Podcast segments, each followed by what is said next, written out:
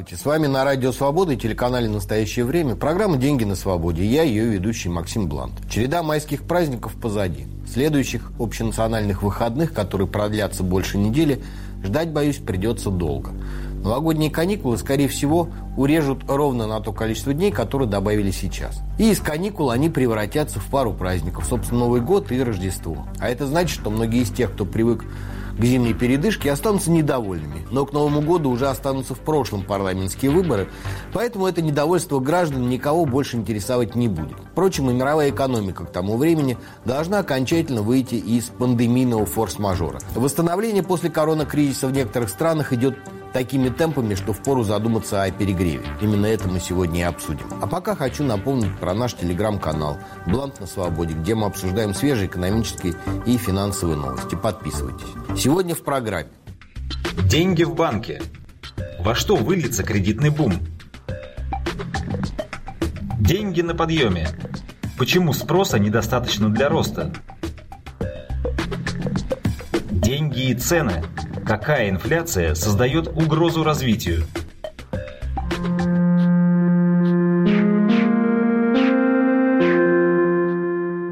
А начну буквально с пары слов о результатах опроса сервиса «Работа.ру», которые были опубликованы в минувшую субботу. Абсолютное большинство россиян, почти 80%, считают зарплату чиновников неоправданно завышенной. В опросе приняли участие более 5000 россиян из всех регионов страны. И если учесть, что в репрезентативной выборке не могло не оказаться, собственно, чиновников, которые вряд ли назвали бы свои зарплаты неоправданно завышенными, то вполне можно говорить о сложившемся в обществе консенсусе. Практически все, кроме самих чиновников, считают, что они не отрабатывают тех денег, которые налогоплательщики тратят на их содержание. Любопытно, что этот консенсус сложился исключительно в отношении чиновников. Например, след следующую за ними категорию топ-менеджеров считают неоправданно высокооплачиваемыми менее 40% респондентов. То есть люди обслуживающие государственную машину и считающие себя олицетворением государства, лидируют с двукратным отрывом даже от тех, кто действительно получает очень большие деньги. На мой взгляд, более красноречивые оценки со стороны общества того, как работает государственная машина, и придумать сложно. Если бы речь шла о стране с работающими демократическими институтами, я бы и гроша ломаного не поставил на победу правящей партии в ходе следующих парламентских выборов. Но мы живем в России, где государственный аппарат давно перестал действовать в интересах общества, обзавелся собственными интересами и подмял само общество под себя. Чиновники стали правящим классом, к которому остальные граждане страны относятся как минимум с неприязнью. Примерно как к партийно-хозяйственной номенклатуре в поздние советские годы. И никаких иллюзий относительно того, какое влияние оказывают чиновники на национальную экономику, у граждан России тоже нет. Так что какую бы зарплату чиновники не получали, для тех россиян, кто не принадлежит к их касте, чрезмерно высокой будет любая сумма, поскольку вклад российских чиновников в развитие экономики и в развитие общества в целом отрицательный.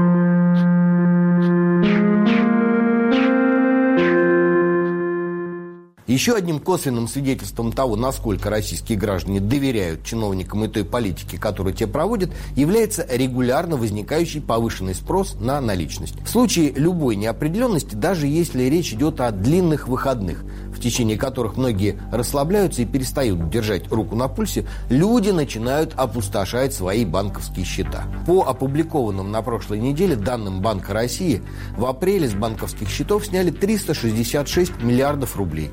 И удивляться тут особо нечему. С начала марта активно раскручивалась санкционная тематика а отключение России от системы международных межбанковских переводов SWIFT российским МИДом и вовсе преподносился чуть ли не как вопрос ближайшего времени. Так что пополнение запасов наличности домохозяйствами выглядит более чем разумной предосторожностью. Вообще, когда речь заходит о взаимоотношениях россиян с банками, я не перестаю радоваться тому, насколько экономически рациональное поведение демонстрируют мои сограждане. Чуть больше месяца назад наша программа вышла с заголовком «Кредит дайте два». Один из основных выводов программы был «Копить бессмысленно, и то, что вы не копите в кредит сегодня, потом вы, скорее всего, не сможете себе позволить. Потому что, во-первых, деньги обесцениваются куда быстрее, чем копятся, а во-вторых, потом на нынешних условиях деньги вам никто не предложит. И вот в прошлую пятницу, 8 мая, ведущие российские деловые издания со ссылкой на данные аналитической компании Frank RG, она каждый месяц рассчитывает объем продаж банковских продуктов в России, написали о том, что в апреле россияне поставили абсолютный рекорд по количеству занятых у банков денег. Только за месяц сумма выданных розничных кредитов составила триллион триста миллиардов рублей. Причем самая большая доля, чуть больше 47%, приходится на необеспеченные потребительские кредиты или кредиты наличными. На втором месте 43 с небольшим процента ипотека.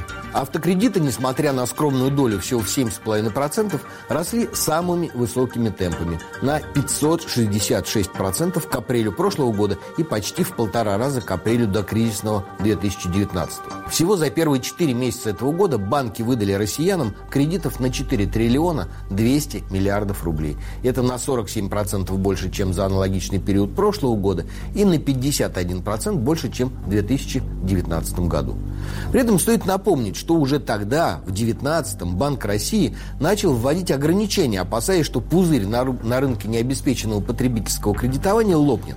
Сегодня можно констатировать, что все эти ограничения оказались не слишком эффективными. Более того, нынешний бум на рынке розничного кредитования в значительной степени вызван именно действиями ЦБ.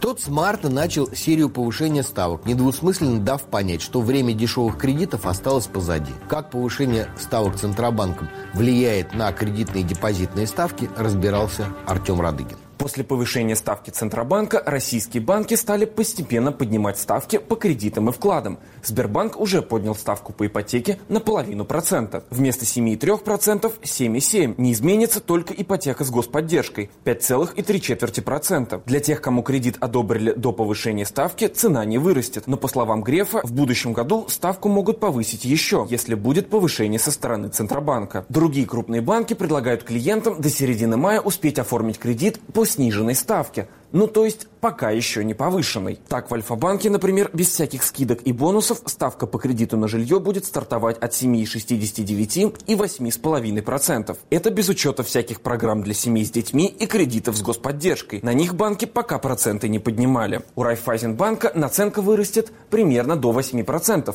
Но важно понимать, что это только минимальная ставка. И при ней, если вы берете в кредит 10 миллионов, условно говоря, лет на 10, то платить в месяц придется около 150 тысяч рублей. Вместо выгодных ипотек банки с середины мая обещают более выгодные ставки по вкладам. Сбербанк уже поднял процент на долгосрочные вклады – 4,5% на 3 года. Альфа-банк за 3 года пользования вашими деньгами предлагает 6% прибыли. ВТБ от 5 до 5,5%. Райфайзен всего 3%. Однако банки повышают ставки только по рублевым вкладам. По валютным прирост будет не больше половины процента. Поэтому в отделениях банков сотрудники предлагают вкладываться в рублях. Но, условно говоря, если сейчас вложить 100 тысяч рублей, то через три года к ним в лучшем случае прибавится 18 тысяч. И непонятно, через это время будут ли такие деньги чего-то стоить. Говоря о ставках по кредитам, нельзя забывать про одну деталь. Когда банк пишет 7 или 8% годовых, как правило, подразумевается, что заемщик должен еще этот кредит застраховать. И сумма страховки включается в общую сумму, с которой платятся проценты. Проще говоря, вы просите у банка миллион, и банк вам его дает. Стоимость страховки еще 100-120 тысяч. Но их получает страховая компания, обычно связанная с банком. Возвращать же придется всю сумму и проценты платить с нее же. Так что в реальности 7% годовых оборачиваются в лучшем случае 12, а то и 15. Но россияне берут и под такие проценты. Последствия нынешнего кредитного бума в России предсказать несложно. Вариантов, на мой взгляд, три. Первый – оптимистичный, но крайне маловероятный. На фоне роста мировых цен на сырье восстановление российской экономики резко ускорится и перерастет в бурный рост. Он будет сопровождаться опережающим повышением реальных располагаемых доходов граждан, обслуживание взятых до сих пор кредитов превратится из непосильного бремени в сущую безделицу. Довольными останутся и банки, и их клиенты. Второй вариант выглядит более реалистичным. Все попытки Банка России обуздать инфляцию ни к чему не приведут. Деньги продолжат стремительно обесцениваться. В целом для россиян это не сулит ничего хорошего. Но те, кто взял кредит и купил на эти деньги что-то по-настоящему нужное, будут ощущать себя большими молодцами. Ведь вместе с обесценением денег будут обесцениваться и кредиты. Ставки будут расти пропорционально инфляции. Так что нынешние условия кредитования россияне еще не раз помнят как потерянный рай. Наконец, еще одна возможность, тоже вполне вероятная. Отечественная экономика вернется к привычной стагнации. Банк России высокими ставками придавит инфляцию, но реальные располагаемые доходы россиян из-за высокой долговой нагрузки продолжат снижаться. Количество плохих долгов будет расти. Самым крупным и лояльным банкам дадут денег – но повезет не всем. Так что ЦБ сможет продолжить увлекательный процесс добровольно-принудительного укрепления российской банковской системы. Что касается заемщиков, никакого чрезмерного давления на тех, кто не в состоянии обслуживать кредиты, скорее всего, не будет. Просто потому, что непосильная долговая нагрузка лежит на слишком большой доле российских домохозяйств. И если передавить, можно и до социального взрыва допрыгаться.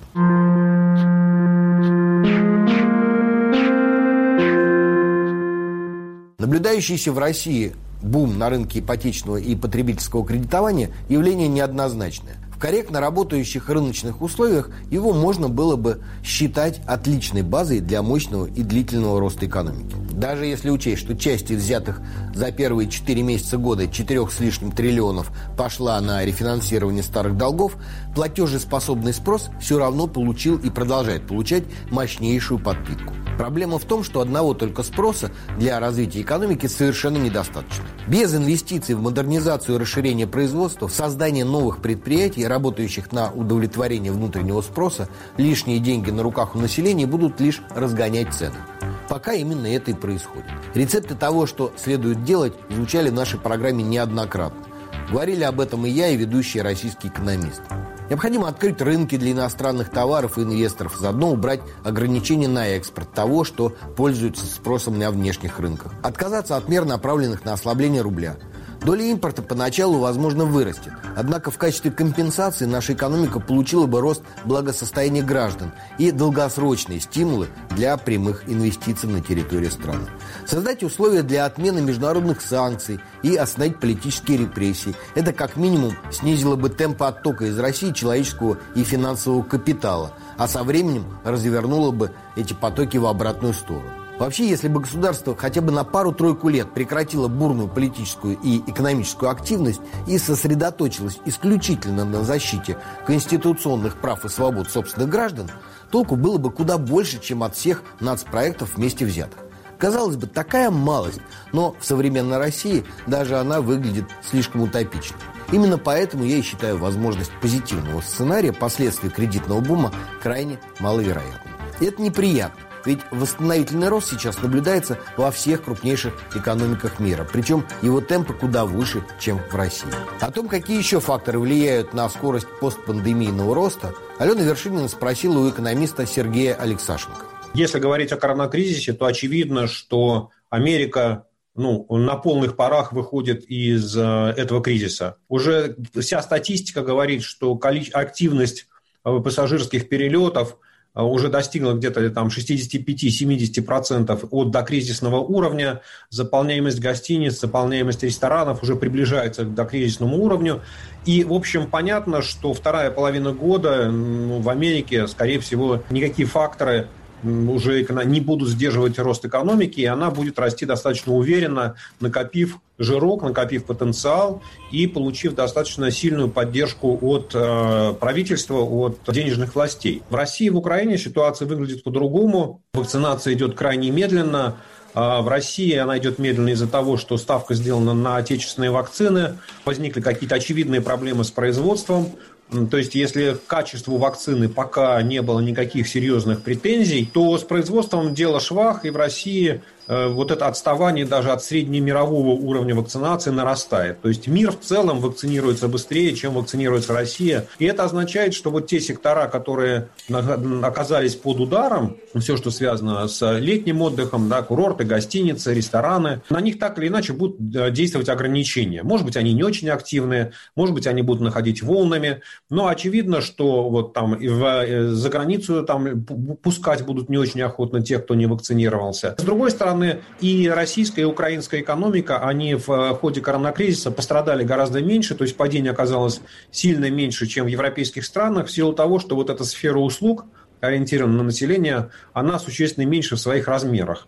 Ну, например, если сравнивать, то в Америке гражданская авиация, вот авиационные перевозки дают где-то примерно 3% ВВП, а в России в 10 раз меньше. То есть даже вот если там, условно говоря, и там, и там объем перевозок пассажиров снизился в два раза, то Америка потеряла полтора процента ВВП на этом, а Россия там 0,15. Но зато в Америке это все уже быстро восстанавливается, а, а в России вот как это была потеря, так она и осталась. Вакцинация идет медленно, то ну, нужно ждать там, не знаю, индийского штамма, южно африканского штамма, да, вот как там Сейшелы, они вообще там лидеры по вакцинации, но к ним пришел южноафриканский штамм, и оказалось, что страна не защищена, да, что против него там, вакцина AstraZeneca не работает.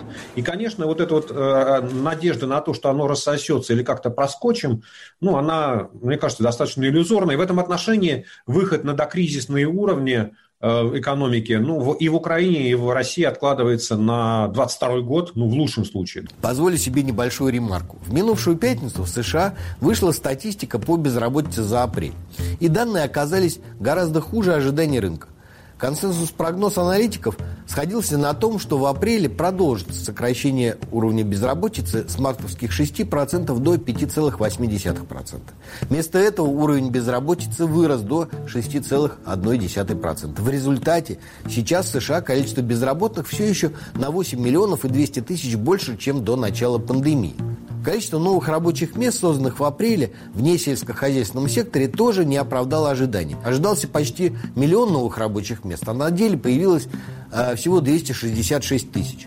Комментируя эти данные, президент США Джо Байден заявил, что процесс восстановления будет постепенным и долгим. Программа поддержки американской экономики рассчитана на год, а не на 50-60 дней. И она уже приносит свои плоды, причем даже более существенные, чем те, которых изначально ждал сам Байден. Я же считаю, что последние данные по американскому рынку труда вполне закономерны власти США несколько переборщили с вертолетными деньгами и повышением пособия по безработице. Для того, чтобы выходить на работу у огромного числа американцев, которые раньше работали на низкооплачиваемых должностях, просто нет никакого стимула. В этом отношении кредитная накачка потребительского спроса при всех ее недостатках лучше простой раздачи денег. Необходимость обслуживать кредит заставляет активнее искать работу.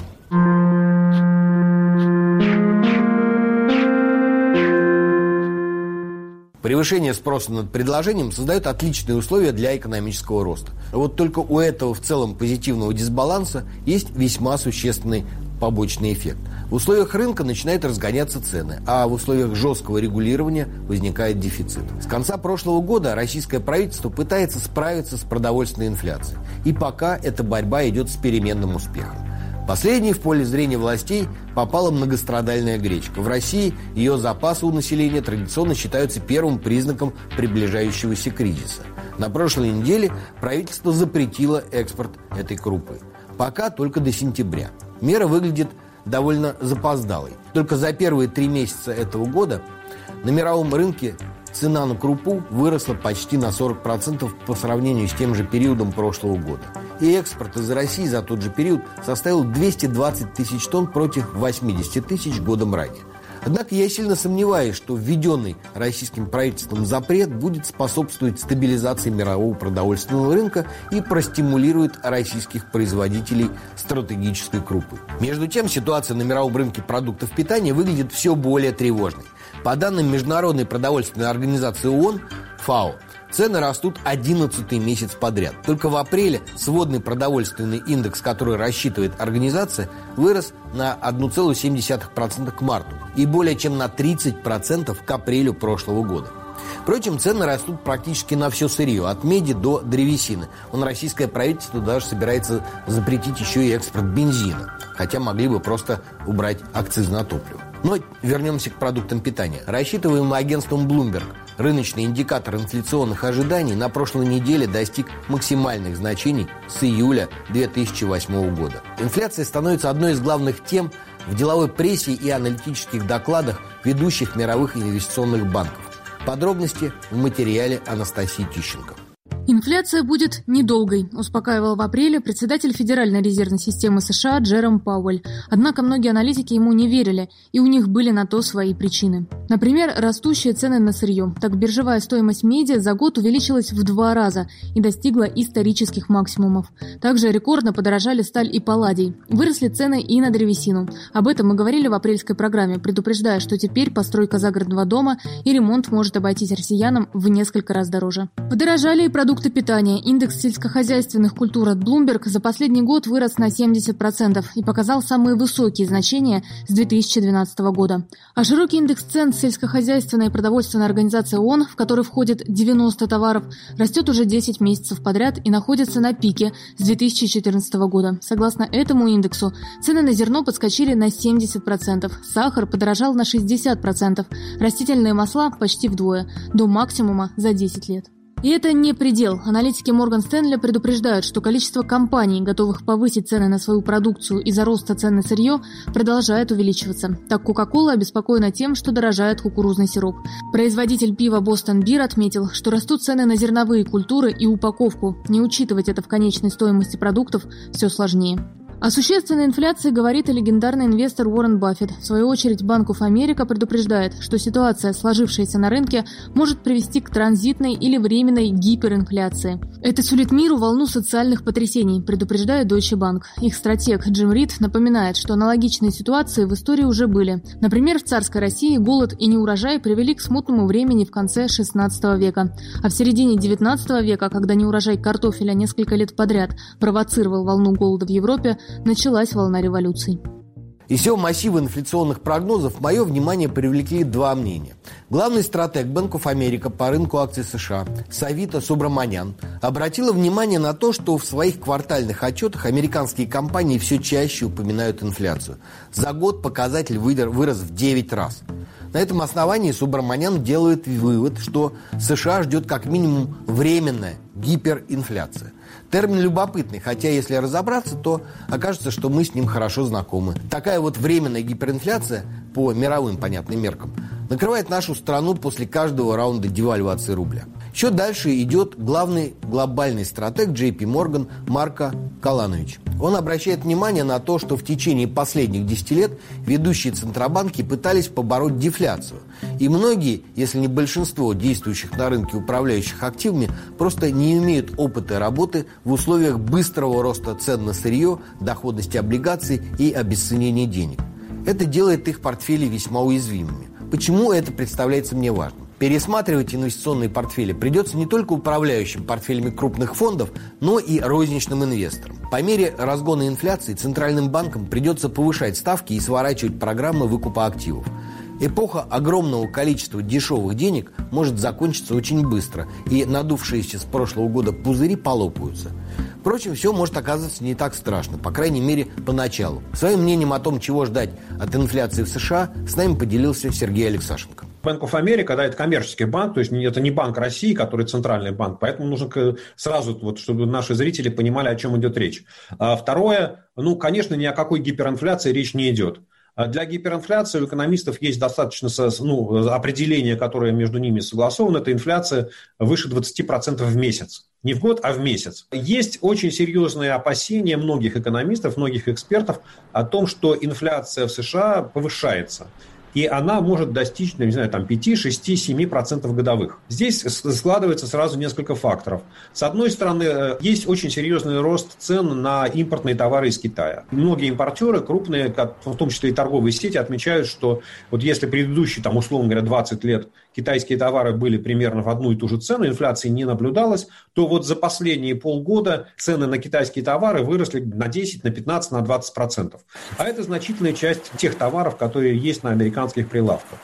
Дальше сбои, которые произошли в, послед... в течение последнего года в э, работе хозяйственных цепочек. Когда то из-за локдаунов то здесь, то там закрывались предприятия, не было комплектующих. Ну, сейчас практически во всех странах автомобильная промышленность испытывает дефицит товаров, в том числе вот этих микропроцессов, чипов. Да? То есть э, и из-за этого э, произвести автомобили там, в достаточном количестве для рынка не могут. В Америке там вообще парадоксальная ситуация. Цены на поддержанные автомобили практически уже достигли достигли цен новых автомобилей. Да? Но самое главное, что течение последнего года и э, вот первые чеки, и вторые чеки президента Трампа, и третий чек президента Байдена, они привели к тому, что вот те деньги, которые создает, которые имитирует Федеральная резервная система, они пошли к населению. Потому что до этого, со времен вот этого великого финансового кризиса 2008 года, Федеральная резервная система печатала очень много денег, но они все застревали э, внутри финансовой системы. А здесь за счет того, что вот эти выплаты пошли прямо населению, Естественно, у населения появилось, в американском мы сейчас говорим население, появился большой объем финансовых ресурсов, и очевидно, что спрос, знаете, там в течение года людям говорили, вы до магазина не ходите, здесь там торговый центр закрыт, здесь ты ничего не можешь купить, и в ресторан не сходи, и на отпуск не сходи, в Диснейленд не сходи. И вот сейчас у людей появляется вот такой отложенный спрос. Да, и, соответственно, есть деньги, есть желание, есть настроение вернуть упущенное. И вот это все там постепенно может, может, да, мы опять говорим, говорим, а, привести к повышению инфляции. И есть еще один фактор. Восстановление экономики американской идет так быстро, ей требуется большое количество квалифицированной рабочей силы. А если начнется повышение заработных плат, то это самый мощный двигатель инфляции. Но есть еще одна проблема, про которую говорят эксперты, сторонники точки зрения что инфляция будет повышаться. Государственный долг США превысил 100% ВВП, и если Федеральная резервная система и когда начнет повышать процентные ставки, то тяжесть обслуживания госдолга станет для Америки очень большой, и там нужно будет там, сокращать те расходы, которые сегодня финансирует американский бюджет. Если смотреть на длинные исторические ряды, то на таком уровне американский долг к ВВП был только после Второй мировой войны. И его вот привести к нормальному соотношению, там, не знаю, 50, 60, 70 процентов от ВВП, можно только за счет того, что будет высокая инфляция и то, что называется денежные репрессии, когда банки заставят покупать облигации американского казначейства. На этом время нашей программы подошло к концу. Я хотел бы еще раз напомнить про наш телеграм-канал «Блант на свободе», где мы обсуждаем свежие экономические и финансовые новости. С вами была программа «Деньги на свободе» я, ее ведущий Максим Блант. До встречи через неделю. Привет,